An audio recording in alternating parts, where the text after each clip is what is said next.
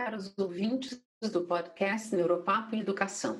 É com muita satisfação que neste episódio de 12 de setembro de 2020 falaremos sobre educação baseada em competências. Eu sou Mirella Ramaciotti e juntamente com Henry Copré. Olá Mirella, olá ouvintes. Pensamos semanalmente sobre um tópico dentro da área de educação sob a perspectiva das neurociências. Convidamos pessoas interessantes e interessadas desta grande comunidade, que é a comunidade escolar, para debater o assunto conosco. Neste episódio, contaremos com a presença de Cláudia Cola. Ela é mãe de dois filhos adultos, educadora com formação em letras. Cláudia trabalha com ensino de inglês como língua adicional desde a década de 80. Primeiro como professora, passando pela coordenação e atualmente trabalha como diretora pedagógica de um curso opcional de inglês em uma escola de educação infantil, ensino fundamental e médio em São Paulo. A Cláudia tem um mestrado em estudos linguísticos e literários em inglês pela FEFELESH da USP e um segundo mestrado em estudos educacionais ou Educational Studies pela Universidade de Oklahoma, nos Estados Unidos. Seja bem-vinda, Cláudia. Muito obrigada pela sua presença. Boa noite, é um prazer estar aqui com vocês hoje. Muito obrigada pelo convite. Prazer é nosso. Além da Cláudia, contaremos também com a presença de Elise Elisa Rodrigues Pereira. Ela é professora e capacitadora de professores de ensino de matemática com mais de 20 anos de experiência. Ela já mencionou matemática desde as séries iniciais do ensino básico até o ensino superior em escolas, tanto nos Estados Unidos quanto no Brasil. E há mais de 15 anos trabalha nas, na Escola das Nações em Brasília. A Elisa colaborou com a elaboração e análise de currículos de matemática do ensino infantil ao fundamental, anos finais. Acima de tudo, Elisa é uma apaixonada pela educação e pelo ensino de matemática baseado em competências e habilidades. E ela topou participar dessa conversa hoje conosco sobre educação baseada em competências. Seja bem-vinda, Elisa. Muito obrigada pela sua presença. Eu que agradeço, Mirella. Boa noite a todos. É um prazer estar aqui. Muito bom. E eu começo o episódio de hoje com uma definição de competências contida no relatório do Banco Mundial intitulado Uma Nova Visão para a Educação, Desbloqueando o Potencial da Tecnologia, que está aqui referenciado neste episódio. Diz lá: as competências descrevem como os alunos abordam desafios complexos. Por exemplo, o pensamento crítico é a capacidade de identificar, analisar e avaliar situações, ideias e informações para formular respostas aos problemas. Criatividade é a capacidade de imaginar e criar novas formas inovadoras de lidar com problemas, responder perguntas ou expressar significado através da aplicação, síntese ou redefinição do conhecimento. Comunicação e colaboração envolvem trabalhar em coordenação com outras pessoas para transmitir informações ou resolver problemas. Competências como essas são essenciais para a força de trabalho do século XXI, onde ser capaz de avaliar e transmitir conhecimento criticamente, bem como trabalhar bem com uma equipe, tornou-se a norma. Bom, Henrique, eu passo a bola para você agora. Eu para você conversar nesse início aqui no nosso bate-papo com a Cláudia e Elisa, tendo como ponto de partida a ideia central sobre competências, que é uma forma de lidar com esses desafios complexos que temos hoje, através desses elementos essenciais: o pensamento crítico, a criatividade, a comunicação e a colaboração. Obrigado, Mirella. É um prazer estar falando com a Cláudia e com a Elisa hoje aqui. É, e eu vou começar perguntando para elas o seguinte: esses quatro elementos que a gente fala aí, pensamento crítico, criatividade, comunicação e colaboração, é, é um tema muito recorrente nessa área de educação quando a gente vai falar sobre as habilidades necessárias para a força de trabalho aí do século XXI. E a gente já está aí com um quinto do século aí se passando e a gente continua falando nisso, né? Continua falando, gente, é importante a gente trabalhar com pensamento crítico, criatividade, comunicação, colaboração, essas, esses elementos essenciais aí, como diz lá no documento, né? É, são, são as competências essenciais para a força de trabalho do século XXI. Mas a gente tem visto uma dificuldade de implementação disso. Cláudia, quais seriam os grandes desafios que você enxerga para a gente poder implementar esse tipo de educação que a gente vai trazer essas competências para a sala de aula, para a gente trabalhar com nossos alunos? Henry, eu penso que o nosso caminho é fazer grandes alterações na, for na, na forma como for desenvolvemos uh, formação e capacitação de professores. Eu penso que se queremos desenvolver as competências necessárias para o século XXI, as capacitações precisam ir na mesma direção. É, isso tem, tem estado no meu pensamento, nas minhas ações e nas formas como eu tenho tentado uh, fazer algumas alterações nos meus, nos meus projetos de capacitação de professores, de capacitação contínua e também de novos professores. Legal. Então, se eu, eh, se eu quero um aluno que, desen, que, que eu, se eu quero desenvolver com este aluno as diversas competências, eu, como formadora de professores, também preciso pensar num programa de formação que vá pelo mesmo caminho, para que os meus professores desenvolvam essas competências. E aí eu eu, eu me remeto a Perrenot, né? e no final na virada do, do século, né, do século 20 para o 21, quando ele traz as 10 competências para ensinar. Então, as competências que o professor precisa desenvolver para ensinar. E, e eu, eu gostaria de só é, falar de algumas delas. Então, uma delas é envolver os alunos em suas aprendizagens, em seu, seu trabalho, é trabalhar em equipe, é, utilizar as novas tecnologias e administrar a própria formação. Então, eu acho que isso é primordial para um desenvolvimento de, de professores. Legal. Elisa, você teria alguma coisa para acrescentar, falar um pouquinho também dessa dificuldade que a gente enxerga para poder trazer esses elementos hoje para a sala de aula? É, essa questão também pode falar um pouquinho também ou da formação, da capacitação de professores, né, que você trabalha também com isso, ou trazer algum outro elemento? Claro. É, eu concordo com a Cláudia. Eu acho que, obviamente, a gente não tem como fazer uma reforma na educação sem a capacitação dos professores. Mas eu acho que, além da capacitação dos professores, a gente tem que olhar também no currículo. Eu sei que aí a, a BNCC, né, a nossa Base Nacional Comum Curricular, já vem trazendo mudanças, já está falando aí de educação para competências, baseada em competências e habilidades mas eu acho que a própria formação dos professores também tem que trabalhar isso. Porque os professores vêm para a sala de aula ainda muito preparados para ensinar o seu conteúdinho. E se a gente quer realmente preparar esses alunos, as habilidades do século XXI, de comunicação, de argumentação, de pensamento crítico, não adianta você entrar mais na sala de aula, ir lá para o quadro, ensinar o seu conteúdo ensinar apenas aquelas habilidades específicas dentro do seu conteúdo específico, não trabalhar de forma transdisciplinar, ficar preso àquele horário, àquele momento, àquela habilidade específica e não ir além disso.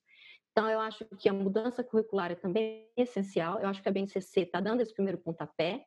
Eu acho que no Brasil, é, logo que eu voltei né, dos Estados Unidos, eu comecei dando aula lá, eu via muito na escola, falava-se dos parâmetros curriculares nacionais, né? E eles eram bem holísticos e bem abrangentes, mas não tinha ainda assim, essa definição. Do, então, tá bom, até o final do primeiro ano, o que, que o aluno tem que saber? Quais são aquelas competências primárias que ele tem que saber para estar tá pronto, não só para as habilidades do século XXI, mas para, inclusive, o próximo ano letivo, para saber pensar, criticar, colaborar. Eu acho que a BNCC está começando, o Brasil está aí um pouco talvez atrasado, mas a gente está chegando lá. Então, a BNCC é o primeiro passo. É, obviamente que ela so, ele sozinho não vai fazer a diferença. Então, se os professores não tiverem um bom conhecimento do que significa essa nossa base nacional comum curricular, como trabalhar isso dentro de sala de aula, ele vai pegar esse documento e continuar entrando dentro de sala de aula e dando a sua mesma aulinha de sempre. Então, tem que haver aí realmente um investimento grande na formação e capacitação dos professores, compreensão do BNCC, que também provavelmente vai precisar ser aprimorada. Eu ainda vejo ainda algumas coisas dentro do BNCC que são muito específicas, que eu acho desnecessárias, porque a gente tem que criar espaço para trabalhar essas outras habilidades. Se a gente enche demais de muitos conteúdos específicos a cada ano letivo, o professor não tem tempo para isso. Ele fica preocupado em ensinar cada uma daquelas habilidadezinhas e não tem uma, um momento para fazer essas colaborações, pensamento crítico e além, os projetos. Então, acho que precisa ainda investir um pouquinho mais também nisso. Certo. É, para a gente fechar essa primeira parte aqui, ouvindo vocês duas colocando essa questão da capacitação do professor, né, do, do, papel essencial que o professor tem, e trazendo aí o gancho que a gente tem uma parte da BNCC, que é um dos elementos, essa parte curricular é um dos elementos né, dessa reforma na educação, tem também a parte da capacitação dos professores, do desenvolvimento de material didático e do, da parte de avaliações, né? São quatro eixos aí que são trabalhados. Mas vocês acham, uma perguntinha mais direta para vocês, que a gente está precisando partir agora para uma capacitação dos professores para ensiná-los a pensar realmente de uma forma interdisciplinar e sair da parte multidisciplinar, ou seja, sair daquela, daquele pensamento de que eu posso ter um tema comum, mas cada um está fazendo a sua coisinha em cima daquele tema para um pensamento de que nós todos estamos construindo uma coisa em conjunto. Não vamos nem entrar no transdisciplinar ainda, né? mas a gente caminhar para isso. Vocês acham que esse seria um dos caminhos para esse desenvolvimento dessas, dessas uh, competências aí? É, posso falar? Pode, eu deixei aberto. é, é, é, eu penso que isso é absolutamente importante que você trouxe. Uh, e quando você fala em ensinar o professor e, e para que o professor consiga trabalhar de forma colaborativa, eu gosto muito da de um, de um outro de uma outra palavra que não a colaboração e sim a cooperação né? Eu vejo essa distinção do colaborar e do cooperar no sentido de cooperar operar com. Então eu acho que o que precisamos uh, fazer em termos de capacitação de professores é cooperar com esses professores. Então ensiná-los a desenvolver como de técnicas e, e metodologias como desenvolver o pensamento crítico, como é que eu faço isso na minha aula de matemática, como é o caso da Elisa, na minha aula de inglês? É, como é que eu priorizo esse conteúdo e o desenvolvimento das competências? E isso eu acredito que só vem por meio da cooperação.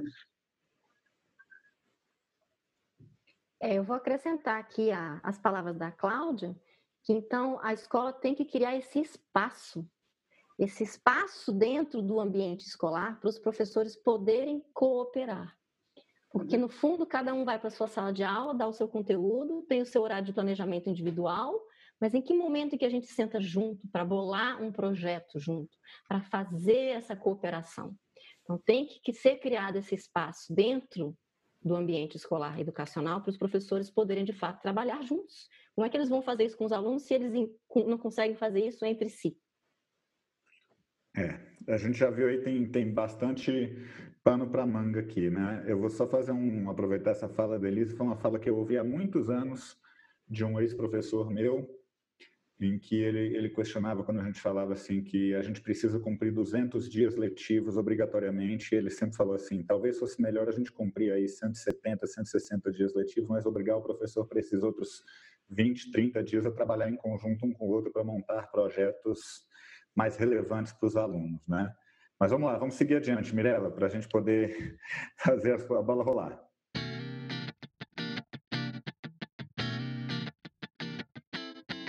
Nesse primeiro bloco, apresentamos nossas convidadas de hoje a Cláudia e a Elisa, que toparam conversar conosco aqui no podcast Neuropapo em Educação sobre educação baseada em competências. Começamos esse bate-papo abordando o conceito de competências fornecido pelo relatório do Banco Mundial, neste episódio referenciado, que remete à capacidade de lidar com desafios complexos. Prosseguimos no tema ouvindo de nossas convidadas suas ideias sobre a importância de desenvolvimento do pensamento crítico, criatividade, comunicação e colaboração, para que essa capacidade possa efetivamente se transformar em habilidade a ser utilizada ao longo de nossas vidas. O conceito, bem como o desenvolvimento das competências, não pode ser confundido com de letramentos. No mesmo documento que já referenciamos, encontramos também uma definição clara para distinguir entre letramentos e competências. Diz lá: Letramentos fundamentais representam como os alunos aplicam habilidades fundamentais às tarefas cotidianas.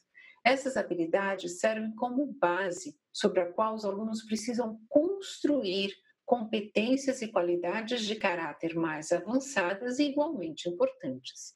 Essa categoria inclui não apenas as habilidades avaliadas globalmente de letramento alfabético e numeracia, mas também o letramento científico, o letramento tecnológico, o letramento financeiro e o letramento cultural e cívico. A aquisição dessas habilidades tem sido o foco tradicional da educação em todo o mundo. Historicamente, ser capaz de compreender textos escritos e relações quantitativas foi suficiente para a entrada na força de trabalho. Agora, essas habilidades representam apenas o ponto de partida no caminho para dominar as habilidades do século XXI. Então, sobre essa questão de como letramento se distingue de competências, vamos chamar nossas entrevistadas para um jogo rápido de perguntas e respostas. Cláudia, vamos começar com você. O que, que lhe vem à mente quando falamos em letramentos?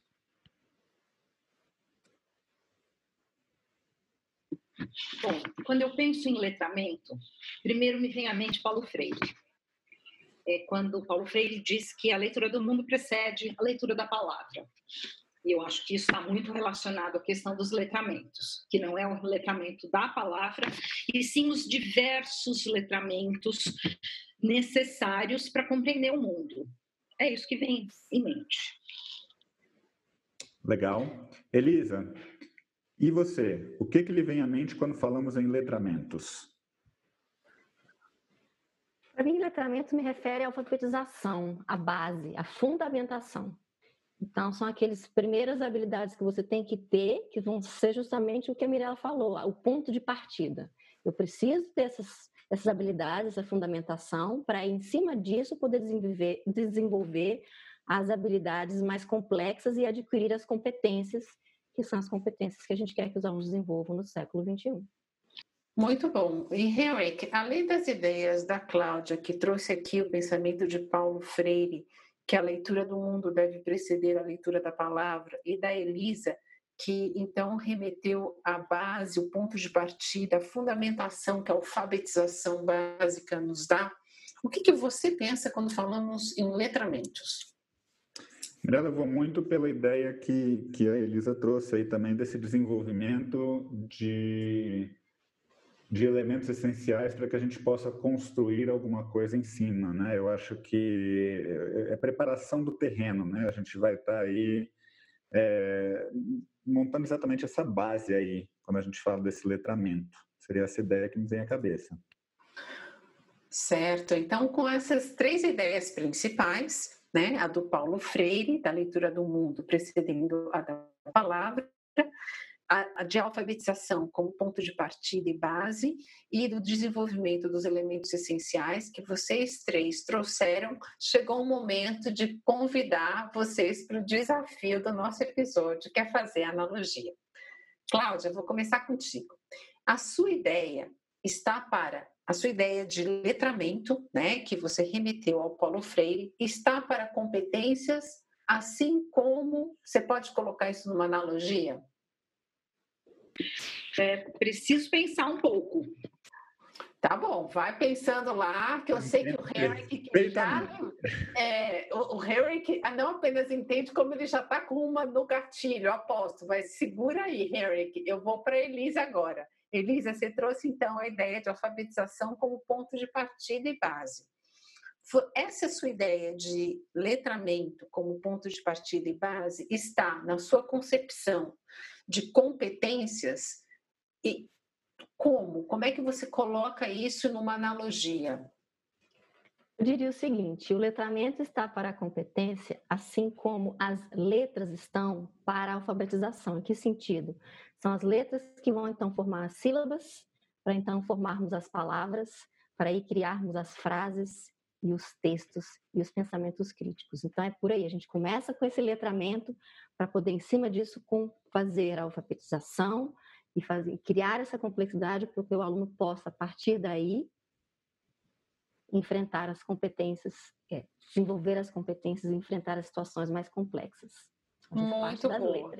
Muito boa. De letras para a palavra, para o todo, para o entendimento, para o conjunto. E Henrik, a gente ainda está dando tempinho da Cláudia. Eu você fala, fala, Cláudia. Não, eu, eu, eu quero retomar. Ah, é, então tá bom, vai lá. É, quando eu penso em letramentos na perspectiva de preceder a palavra, está para competências, eu, eu assim como é, é, a forma de olhar, de ver o mundo, de compreender o mundo, possibilita o aluno a desenvolver as diversas competências, como pensamento crítico, criatividade, colaboração e comunicação. É, você falaria então que é como se fosse a luneta para a paisagem, é, como se o aluno é, tivesse então utilizando essa luneta que seria o letramento para poder enxergar aquela paisagem que está mais distante, mas que fica mais próxima quando ele utiliza o letramento. Pode ser algo assim? Pode, pode ser algo assim. Ele, muito, ele muito foca bom por meio dessa luneta e observa o panorama maior e o desenvolvimento, e aí isso acontece por meio do desenvolvimento das, das diversas competências. Fechou, Cláudia. Muito bom, obrigada.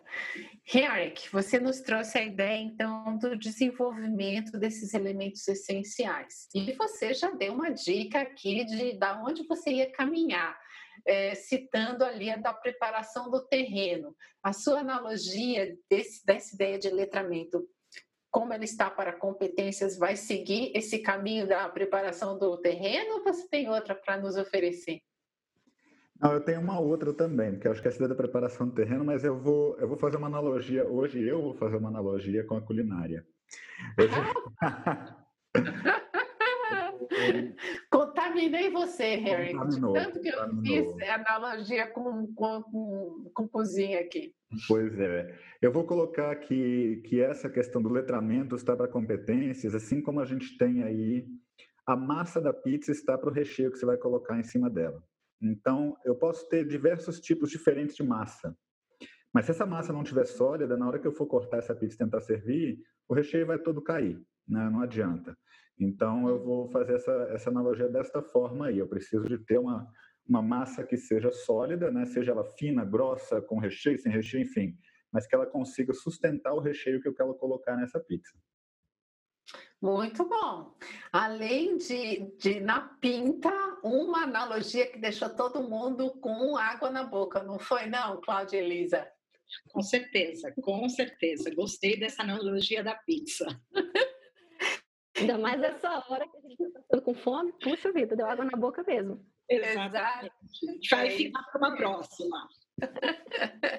Exatamente. Vamos lá, já deu para perceber aqui que letramentos e competências envolvem ideias de superposição, numa, numa implicação de ações de base, como a, a, a variada gama de letramentos que temos que desenvolver, que são essenciais, são, estão na base para proporcionar o desenvolvimento para que a gente tenha, então, a possibilidade de alçar voos maiores, de alcançar panoramas mais amplos, como trouxe a Cláudia, ou para ter uma pizza aí bem é, satisfatória, firme, como colocou o Henrik, e como é, falou a Elisa, dessa importância da gente considerar realmente esse ponto de partida, para que a gente possa sempre é, ter noção desses elementos básicos que são as letras na formação das sílabas, das palavras, de todo o nosso repertório. Então agora vamos tocar essa bola um pouco mais para frente e vamos falar sobre caráter e como isso se dá em relação ao desenvolvimento de competências. Cláudia, começando com você aí. Quando falamos em caráter, o que, que lhe vem à mente? Bom, quando eu penso em caráter, eh, penso inicialmente em como lidamos com os diversos contextos da, da, da nossa vida cotidiana. Então, a persistência, adaptabilidade, a resiliência, curiosidade, liderança, iniciativa, a consciência cultural e social. E aí fica a questão: como desenvolvemos e como propiciamos momentos pedagógicos para o desenvolvimento dessas qualidades de caráter? O grande desafio da educação. É. E que desafio, né? Elisa, quando falamos em caráter, o que, que lhe vem à mente? Caráter, para mim, vem cidadania, vem valores, vem empatia, vem liderança. Ou seja, são habilidades que, é o que eu digo, não adianta nós formarmos excelentes médicos, excelentes advogados, que não vão usar isso para o bem da comunidade, para o bem da humanidade, que vão fazer mau uso dessas habilidades, dessas competências. Nós queremos né, que educar alunos que vão fazer a diferença para um mundo melhor, já sendo piegas, né, não querendo ser piegas aqui, mas já sendo. É, eu acho que é isso que a gente quer. Né? A gente não quer apenas que os alunos tenham as habilidades e as competências, a gente quer que eles desenvolvam caráter, valores morais, éticos, para que eles possam fazer uma diferença e desenvolver uma cidadania para um mundo melhor mesmo. É eu queria adicionar a fala, eu queria adicionar a fala da Elisa, que é isso que vai uh, guiar, nortear esse aluno para ser um ser humano que, que, que, que produz mais, mais que, que, que tem relações mais saudáveis com o mundo, com as pessoas. Legal. É, é bem, bem, são coisas bem importantes realmente. É, Mirela, e para você, quando falamos em caráter, o que, que lhe vem à mente? Nossa, Henrique, eu, eu tinha minha resposta engatilhada, mas quando a, a Elisa começou a falar, né, se remeteu aí a, a esses a profissionais que se formam, quando ela fala em médicos, eu, eu fui direto para o juramento de Hipócrates, né? Não faça mal. E, e a, da importância da gente levar isso em conta em todos os aspectos da nossa vida, não apenas quando terminamos um ciclo formativo, como é o, o ciclo da, da graduação, né, na sua completude, mas quando a gente observa, é, como colocou a Cláudia, a importância desse considerar o outro e trazer a, a, no seu fazer, na sua ética interna, pessoal e individual. Como é importante a gente considerar aquilo que vai fazer bem, não apenas para si, mas para a comunidade onde você se insere. Então, remetendo e voltando um pouquinho à ideia inicial, eu também é, tive como a Cláudia aqueles elementos que são elencados nos documentos, né, de persistência, de adaptabilidade, de resiliência, a capacidade de se autorregular, que a gente já falou em episódio anterior aqui, para ter sucesso no enfrentamento dos vários desafios que essa sociedade cada vez mais complexa nos coloca. E aqui eu lembro que aprender é um comportamento. E esse comportamento de aprender tem gatilhos. Gatilhos, por exemplo, como a curiosidade, como a iniciativa, que vão nos impelir a descobrir novos conceitos, colocar novas ideias. Todo comportamento significa o quê? A forma como nós nos portamos em ambientes compartilhados, ou seja, ambientes sociais. Por isso, essa consciência de quem somos no nosso meio, na consciência social, de quem somos na nossa dimensão cultural, é, traz à tona a, essa sabedoria de entender, interpretar o feedback social, né? como nos portamos, suscitamos devolutivas. Então, é isso aqui que eu me reporto e que eu me refiro como esse feedback social, que vão sempre envolver interações construtivas, queremos que sejam assim, né, com os outros, e que nos coloca, ao final, numa situação de liderança. Então, para mim, é esse conjunto do como, do como fazer, que define caráter.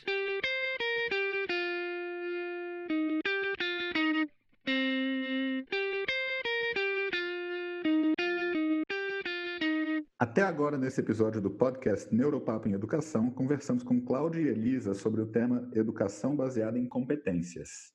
Começamos esse bate-papo trazendo uma definição de competências para entendermos como encarar desafios com complexidade pode e deve ser trabalhado pela comunidade escolar. Aprofundamos essas ideias, tecendo analogias e trocando pontos de vista, com, com aqueles com relação à distinção entre competências e letramentos. Falamos também sobre como trabalhar qualidades de caráter que complementam e qualificam a forma como empregamos os nossos conhecimentos ao lidar com desafios de alta complexidade. E chegou a hora da gente ouvir os nossos convidados, uma história, né, ouvir dos nossos convidados, uma história que se entrelaça com os tópicos que discutimos até agora. Cláudia, você teria uma história que possa ilustrar como o desenvolvimento de competências é feito no seu contexto educacional? Sim, eu pensei bastante e, e eu, eu, vou contar, na realidade, sobre um projeto que está muito relacionado ao que estamos fazendo aqui hoje, que é o projeto podcast que nós temos lá na escola. É um projeto que eu tenho muito carinho, porque é, é, é ao, ao final desse, desse projeto, todos os educadores conseguem perceber as diversas competências que os alunos, que ajudamos os alunos a desenvolver no decorrer do projeto. Então, eu vou descrever brevemente e depois dizer como é que eu, como é que eu vejo a, o ensino de competências nessa minha história de projeto. Então, é um projeto podcast, são alunos de nono ano do curso de um curso de inglês como língua adicional. Então, alunos em pequenos grupos escolhem um tema, eles escolhem um tema, um tema que tem uma relevância social, cultural, pesquisam sobre esse tema, estudam as características do gênero podcast, que, que é, um, é um gênero bastante distinto do que eles já estão acostumados a fazer, é, um pequeno roteiro e já criam um rascunho uh, de, de, podcast. Uh, depois disso, conversam com um profissional que cria podcast, que vai à escola, e nesse ano ele foi virtualmente, né?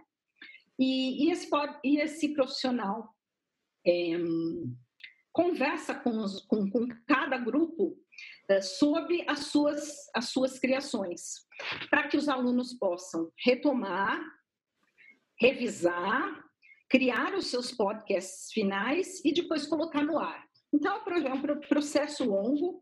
E para que isso aconteça, tudo isso que eu descrevi, é, eu percebo que várias competências são acionadas e desenvolvidas.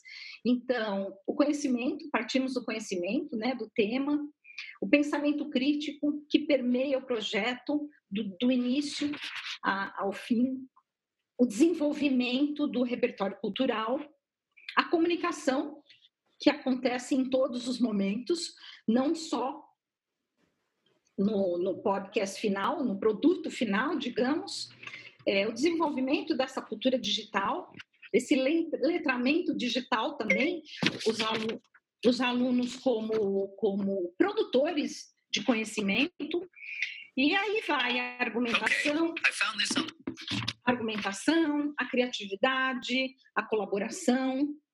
E o desenvolvimento dessas competências está realmente ligado como os alunos uh, uh, e alunas desenvolvem e lidam com os desafios complexos da vida, né? Que são desafios complexos da vida. Essa é a minha história. Bem interessante esse projeto, viu? E bem interessante essa história aí. Elisa. Eu vou mandar, eu vou mandar para você depois o link para você ver, para vocês verem os, os nossos podcasts. Manda sim. Se a gente conseguir, a gente coloca até na referência do nosso, nosso podcast. É, Excelente ideia. É. Elisa, vamos lá. E você? Também tem uma história que mostra como o trabalho com competências é parte essencial do fazer escolar? Bom, eu, como boa professora de matemática, vou puxar a brasa para a sardinha da matemática agora. Então, eu queria compartilhar aqui, antes de contar algo mais específico que eu tenho trabalhado nos últimos anos na escola, eu vou roubar aqui uma fala do Kahn. Eu acredito que você já tenha ouvido falar do Sal Kahn, que é o fundador aí do Khan Academy, que agora já é conhecido mundialmente que começou justamente com matemática, ele, né, colocando aulas online, virtuais ali no YouTube para primos que precisavam de ajuda, e isso depois, né, se difundiu e viralizou e hoje ele dá aula de uma série de disciplinas, não só matemática, inclusive em diversas línguas. É, eu uma vez apresentei na escola justamente para tentar sensibilizar os pais dos alunos com relação a essa questão da importância das competências, né? E habilidades, do desenvolvimento da educação em cima de competências. E esse TED Talk, eu vou contar aqui né, rapidamente a história, mas ele faz uma analogia do que como é o nosso sistema educacional hoje, né, o tradicional, digamos assim, pelo menos, em que você tem alunos separados em séries, então tem lá aluno do sexto, do sétimo, do oitavo ano, e aí ele vai aprender alguns conteúdos, então no sexto ano ele vai aprender, sei lá, de repente expoentes, depois lá na frente ele vai precisar de logaritmo, depois ele vai aprender trigonometria. E o que que acontece? Você passa ali duas semanas, o professor introduz um conteúdo, e aí vai exercício, mais um pouquinho de conteúdo, mais um pouquinho de explicação, mais exercício, dever de casa, e depois de umas duas semanas tem um teste. Aí eu, de repente, tirei 7,5, um outro aluno tirou 9,5, e aí você vai lá, ok, passa para o próximo conteúdo. Assim, mas espera aí, eu tirei 7,5 tem ali 25% do conteúdo que eu não aprendi, mas não interessa, a gente vai avançando. E ele faz uma analogia que eu acho muito interessante. Ele fala assim, se a gente aplicasse essa teoria do que a gente usa na educação hoje, como forma de avaliar se o aluno está preparado, se ele adquiriu as habilidades, se ele fez essa conexão das sílabas, das palavras, para agora vamos escrever frases, a gente meio que ignora. Não, ele botou uma sílaba e outra ali, mas já vamos começar a ensinar ele a fazer palavra. E ele faz analogia com a construção de um prédio. Ele fala, vamos supor que a gente usa essa lógica que a gente usa hoje no nosso sistema educacional, a forma como a gente leciona, ensina os conteúdos, dá um teste, passa para o próximo. Na construção de um prédio. Então, ele fala assim: vamos contratar aqui uma equipe, que seriam os nossos alunos, vai ter um supervisor técnico, que a cada duas semanas vai, que, vai vir aqui avaliar o trabalho de vocês, e vocês vão começar a construir um prédio. E aí você coloca lá a fundação, coloca um cimento, constrói uma parede, daqui a duas semanas está lá desenvolvida alguma coisa, chega o técnico e avalia. Fala, bom, esse cimento ainda está meio molhado, essa parede aqui está meio torta. Eu vou dar aqui um 8. Beleza, 8 é ótimo, passei de ano. Bora construir o primeiro andar. E você vai construir o primeiro andar em cima de um cimento que está molhado, uma parede que está torta. E aí você constrói o primeiro andar da primeira forma, duas semanas, construiu o primeiro andar, o negócio começou a entortar mais, um pedacinho aqui começou a afundar, e você vai lá, deixa eu ver agora como é que ficou isso aqui. É, essa parede aqui está mais, ah, isso aqui, ah, vou dar um 7,5. Ok, vamos construir o segundo andar. E assim vai. E, obviamente, que uma hora esse prédio vai ruir. Então, isso é uma das coisas que mais me motiva dentro do ensino da matemática, porque eu vejo justamente, eu comecei lecionando no ensino superior e fui descendo. E fui ensinando os alunos do ensino médio, depois do ensino fundamental. Hoje eu estou dando aula no ensino fundamental 1, justamente as séries iniciais. Porque quantas vezes, e eu acredito que eu incluo uma grande maioria de professores de matemática, nós recebemos alunos lá no oitavo, lá no décimo ano, vamos ensinar logaritmo, ele não entende nada. O problema dele não está em logaritmo, ele não aprendeu expoente. Às vezes a gente vai ensinar ali uma equação algébrica, ele é fácil, ele, o problema dele não está na álgebra, ele não sabe resolver fração. Então, se a gente não consegue desenvolver as coisas com maestria, com proficiência, principalmente na hora desse letramento, essa fundamentação, e a gente ignora isso, avalia, dá uma nota e pum, passa para frente. Ensina o próximo conteúdo, independente do aluno estar pronto para aquilo ou não, ter desenvolvido habilidades específicas e competências o suficiente para a gente dar uma situação mais complexa para ele, e a gente vai avançando. A gente ignora, dá uma nota, diz: você está aqui. E na esperança de que ele vai correr atrás de alguma coisa que faltou por si mesmo, sem dar os recursos para o aluno poder retomar isso. E a gente vai avançando. E chega lá na frente, a gente está com uma série de prédios ruindo e alunos com lacunas, porque a gente não soube desenvolver corretamente, com proficiência, essa fundamentação e essas habilidades nas séries iniciais. Meu Deus do céu, essa ficou, Elisa. Realmente você ilustrou de forma muito clara a importância da gente trabalhar desde muito cedo. Essa proficiência, essa maestria, é, ilustrando aqui com essa palestra do, do Khan, que realmente eu já vi, ela deve ser assistida, para chegar no momento de de exposição de criatividade e de exercício dessa independência que foi exemplificada pela história que a Cláudia nos trouxe. E agora a gente vai passar para um novo momento aqui do podcast, não é, Henrik? Isso, agora a gente está chegando ao final do episódio, né, desse nosso episódio sobre educação baseada em competências. Então é hora da gente ouvir um pouquinho mais das nossas convidadas sobre sugestões ou implicações que elas veem com relação ao que discutimos hoje sobre esse tema. E aí eu vou pedir para que antes que a gente ouça a Cláudia e Elisa, você deixar aqui com a gente o que, que você considera ser essencial numa, numa, como sugestão, como uma implicação, para que todos nós da comunidade escolar, sejam professores, coordenadores, diretores, pais e os próprios alunos.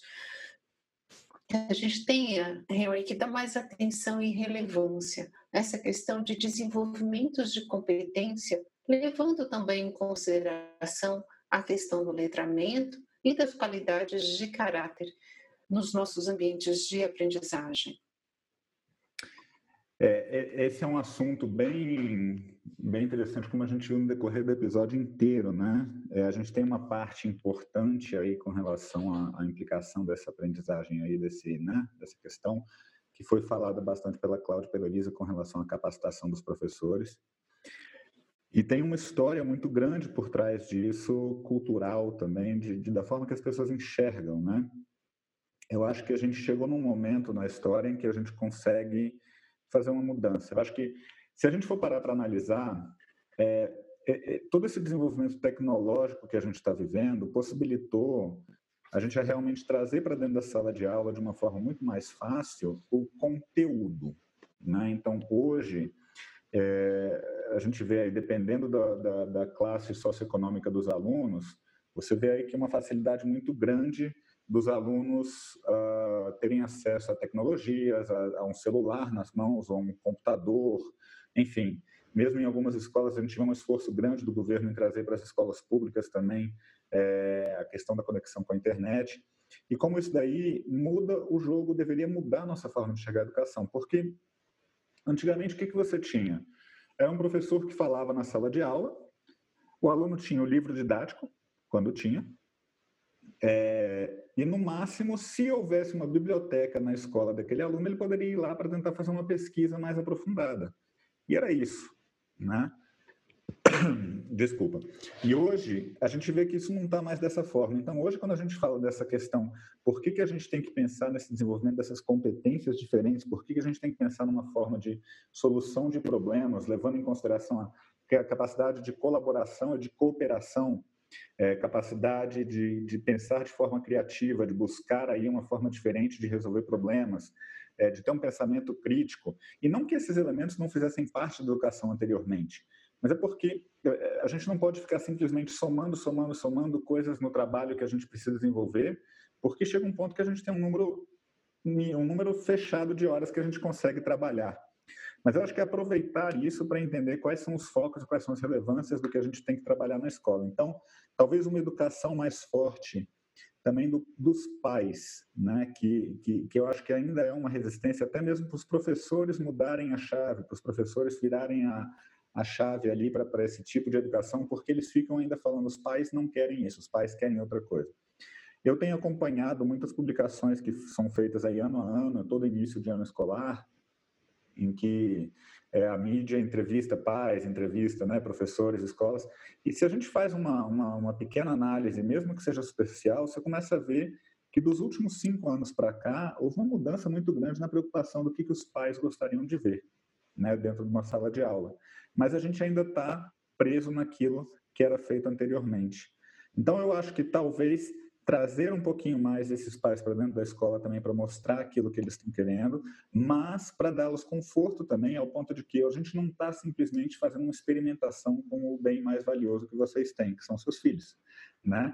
A gente tem um estudo hoje muito forte, a gente tem uma base teórica muito forte, a gente tem uma prática já diferenciada, já temos muitos professores trabalhando de uma forma diferenciada, é, para a gente poder entender que esse aluno não está se preparando para o mundo que os pais encontraram, mas eles estão se preparando para um mundo que eles vão enfrentar daqui a 5, 10, 15 anos. Né? A gente vê as pesquisas hoje falando que muitos desses alunos aí do, da educação infantil e da educação fundamental 1 vão acabar entrando em profissões que ainda nem existem. Né? E quando a gente fala isso, muita gente fica, ah, mas até parece, não é? Bom, se a gente parar para pensar, gente, um analista de rede social é uma profissão extremamente nova, porque antigamente a gente não, não existiam, né?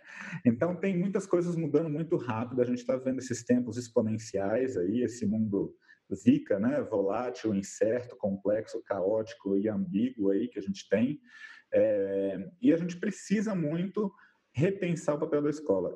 Eu acho que essa situação que a gente está vivendo neste momento, que é essa situação do Covid-19, ele serviu como um, um, grande catalisador de mudanças. Eu acho que muitas mudanças que para quais a gente já estava preparados para implementar, elas se aceleraram.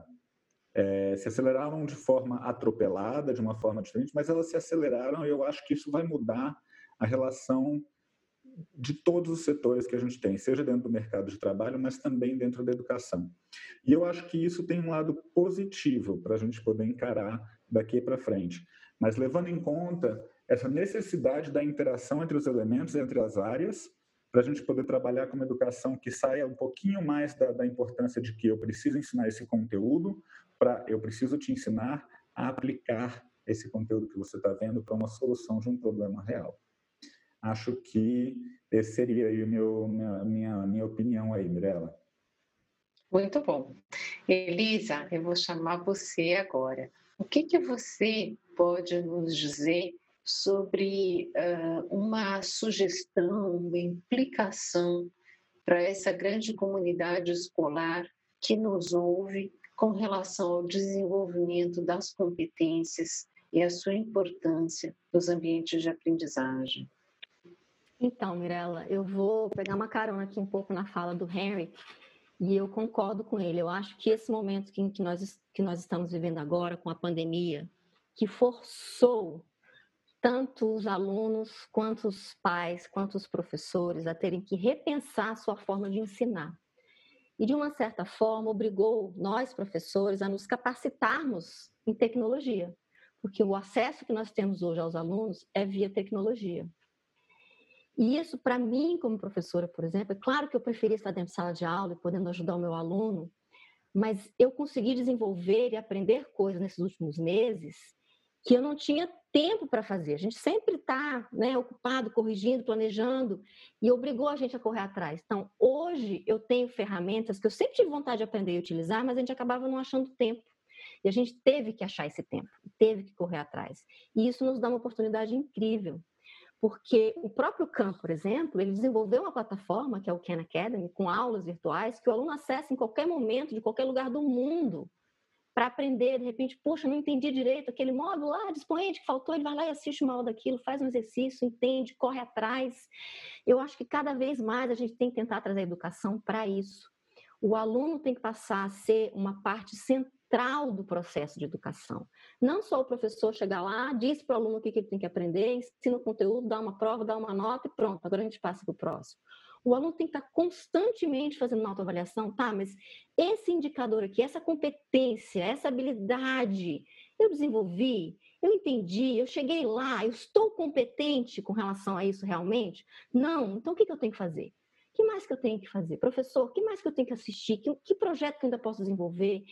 que, que aula que eu posso assistir, que videoaula que eu posso correr atrás para eu, de fato, ter essa base bem formada. É aquilo que o Henry estava falando. Não adianta também agora eu fazer todo é, é, essa, essa pizza bem concentradinha, mas depois não vir o recheio. Tudo bem, agora te dei as habilidades. O que, que você vai fazer com isso? O que, que você vai correr atrás de aprender, de ir além, de, de integrar? Então, o aluno tem que fazer parte disso. Ele não pode simplesmente sentar na cadeira e ficar esperando receber algo pronto. E a tecnologia permite que a gente faça isso. Eu posso diferenciar de várias formas. Um aluno pode estar assistindo uma videoaula de uma coisa, enquanto o outro está fazendo uma videoaula de uma outra coisa. Ele está desenvolvendo um projeto com um grupinho aqui, enquanto que o outro está fazendo uma outra coisa, de repente o aluno que ainda está em casa, porque está doente. Então, a tecnologia abre para a gente portas que são fundamentais. E aí volta a linkar com a questão da capacitação. A gente precisa fazer com que isso não seja algo que foi só né, porque a gente precisou agora e quando as coisas voltarem ao normal, a gente volta a fazer tudo como a gente fazia antes. Não, é a oportunidade da gente usar isso para o professor, de fato, de uma forma consistente, as escolas se programarem para terem isso de forma contínua, a capacitação, a tecnologia, o uso disso, esses recursos, para a gente poder ampliar o acesso à educação, realmente trazer a um aluno que ainda não aprendeu algo aqui, coloca ele para assistir alguma coisa online, dá um projeto que ele possa fazer por fora, complementando para ele ir desenvolvendo e não só passando de ano a ano, deixando buracos para trás no aprendizado. Eu acho que a tecnologia é essencial para a gente conseguir cumprir esse papel. Muito bom. Cláudia, agora é contigo. Que sugestão ou implicação você pode deixar aqui conosco que surgiu ao longo dessa nossa conversa hoje sobre a, o desenvolvimento de competências e que traz é, para perto, tanto de você como da nossa comunidade, a importância que isso tem para cada um dos nossos alunos. Muito bem, eu vou assim como a Elisa puxou a sardinha para matemática, eu vou puxar a sardinha para minha grande área de, de, concentração atual, que é a formação de professores, e aí eu também pego uma carona com ah, as questões que o Henry traz sobre uma, uma certa mudança de paradigma nos modelos de aula.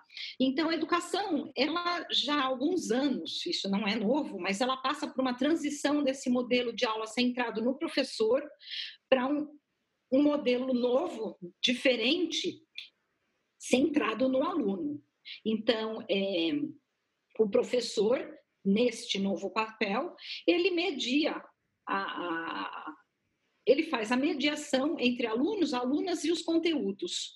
É, é, o, o, modelo híbrido, que é o que estamos vivendo atualmente também com a, com a pandemia, ele é perfeito para isso. Porém, como fazer isso? Aí eu puxo a sardinha para a questão de desenvolvimento de professores, né? Eu penso que eu tenho repensado muito a minha prática, e, e, e para que caminhos que eu vou em 2021. É, e eu acredito que a gente tem que fazer com, com que o professor experimente cada vez mais é, é, estar no, no, no papel dos alunos. Então, como que eu vou desenvolver as diversas competências? Como eu vou desenvolver pensamento crítico do meu aluno, a colaboração, a cooperação, como é que eu vou instigar essa criatividade se eu não tenho isso claramente desenvolvido dentro de mim como educador? Então, quando eu falo em professor experimentar mais, é, propiciar é, pro, programas de formação de professores, Uh, também mudando esse paradigma de menos centrado no, no, no mediador, de, digamos, no formador de professores, e centrado mesmo na experimentação, no fazer dos professores. É, e aí eu queria também trazer a questão que a pandemia nos trouxe e que o, o, o Henry colocou como assim um dos nossos grandes desafios da, da, da educação é atualmente é trazer essas famílias mais perto da escola, para elas realmente entenderem o que está por trás da nossa prática pedagógica, né? O que, que é trabalhar com as competências, desenvolver as competências. O que é ter as, os diversos letramentos? O que é também ter um enfoque nas qualidades de caráter. É, e eu acho que a pandemia é, tem sido a nossa grande chance de ter isso, porque as famílias estão mais próximas, elas tiveram que estar mais próximas. A nossa sala de aula está dentro da sala de aula da casa das famílias. E isso eu senti, eu senti que esse ano eu estou muito mais próximas mas muito, infinitamente mais próxima das famílias e a minha equipe de coordenação também. Então, acho que a gente tem, assim, o momento ideal para começar esses, é, é, essas mudanças de paradigmas. E, e com essa experimentação, é, tirando mesmo o professor do centro e colocando o aluno. É o aluno que tem que colocar a mão na massa e o professor mediar essas aprendizagens. Muito bom. E eu termino aqui lembrando o que o relatório que utilizamos como referência neste episódio indica sobre o que pode ser feito em ambientes de aprendizagem.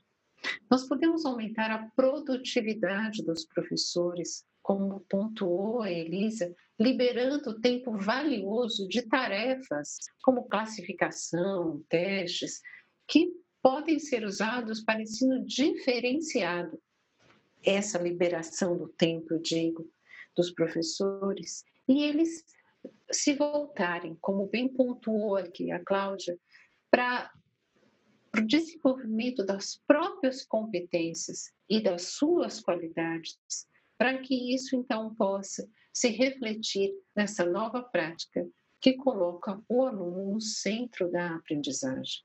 Embora tenha havido algum esforço para desenvolver competências e qualidades de caráter em nossos alunos, essas habilidades ainda não são o foco principal, seja dos educadores, seja das famílias, como pontuou o Henrik aqui.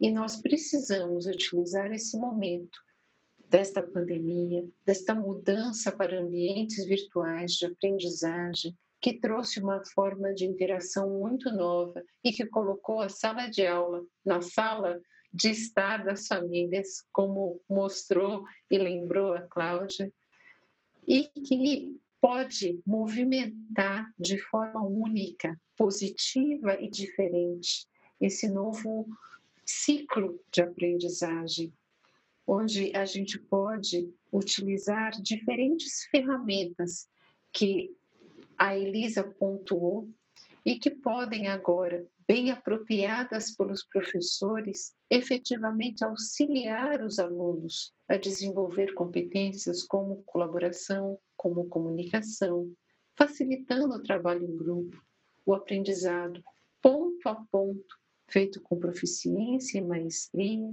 e o feedback dos pares, dos guias como colocou a Cláudia, e da própria família.